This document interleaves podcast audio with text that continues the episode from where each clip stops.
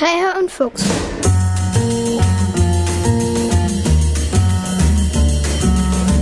Eine Krähe fand einmal ein Stück Käse. Mit dem Käse im Schnabel flog sie auf einen Baum. Sie setzte sich auf einen Ast, um den Käse zu verspeisen.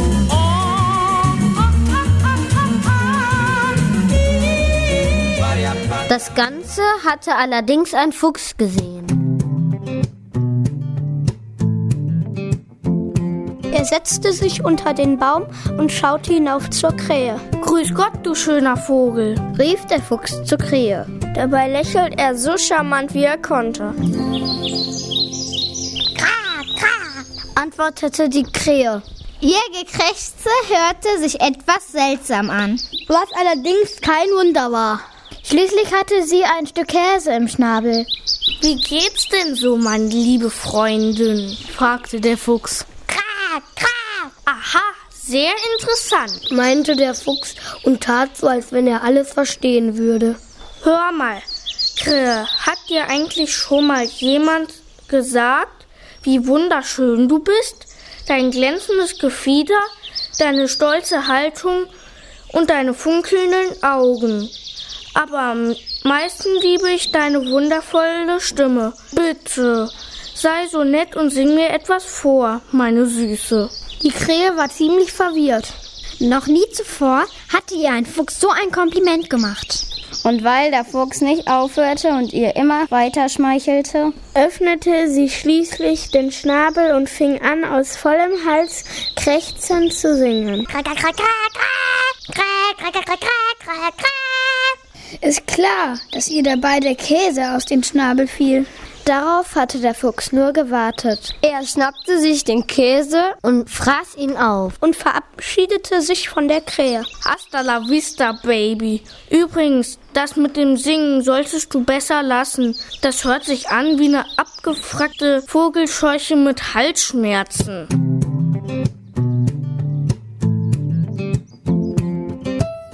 Krähe war stinksauer. Nicht nur, dass dieser Physiker ihr den Käse abgeluchst hatte, er hatte sie auch zutiefst beleidigt. Sie beschwerte sich bei ihrer besten Freundin. Das war natürlich auch eine Krähe. Krä, krä, krä, krä. Was so viel hieß wie? Dieser gemeine Kerl.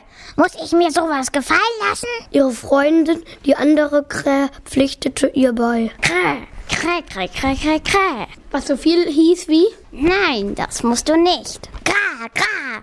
Krä, krä, krä, krä. Krä, krä, krä, krä. So ging das noch eine Weile zwischen den beiden Krähen hin und her. Was sie nun im Einzelnen gesagt haben, ist nicht so wichtig und würde viel zu lange dauern, um es zu übersetzen. Lange Rede, kurzer Sinn. Die beiden Krähen beschlossen, sich an den Fuchs zu rächen.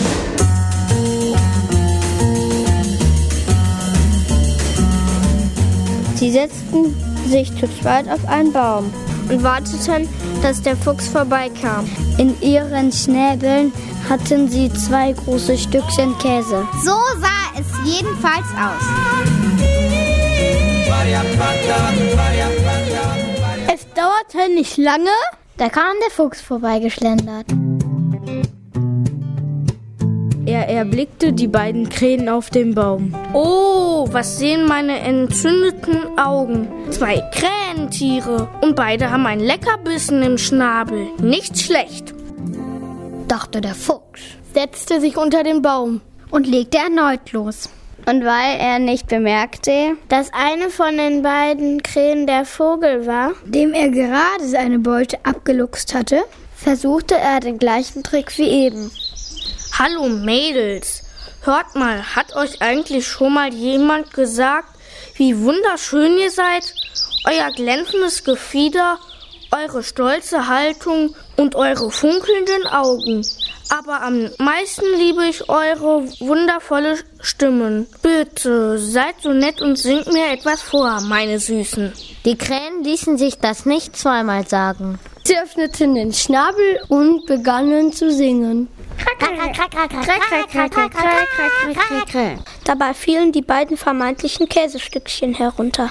Aber der Käse war natürlich kein Käse, sondern zwei kleine harte Pflastersteine. Was der Fuchs allerdings zu spät erkannte. Gierig wie er war, schnappte er sich eins von den scheinbaren Käsestückchen, als es heruntergeflogen kam. Was zur Folge hatte, dass es laut und deutlich Kracks machte. Weil er sich beim Zubeißen ein bis zwei Zähne aus dem Kiefer brach. Der zweite Stein traf ihn auf die Nase.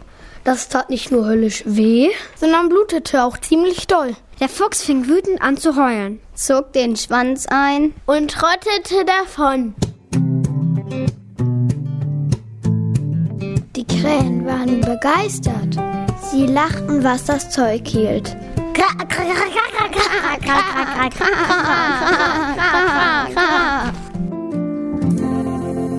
Und nicht nur sie, als sich das Ganze nämlich auf den umliegenden Bauernhöfen herumsprach, da lachten schon bald auch alle Hühner und Gänse und gackerten schadenfroh. Ah,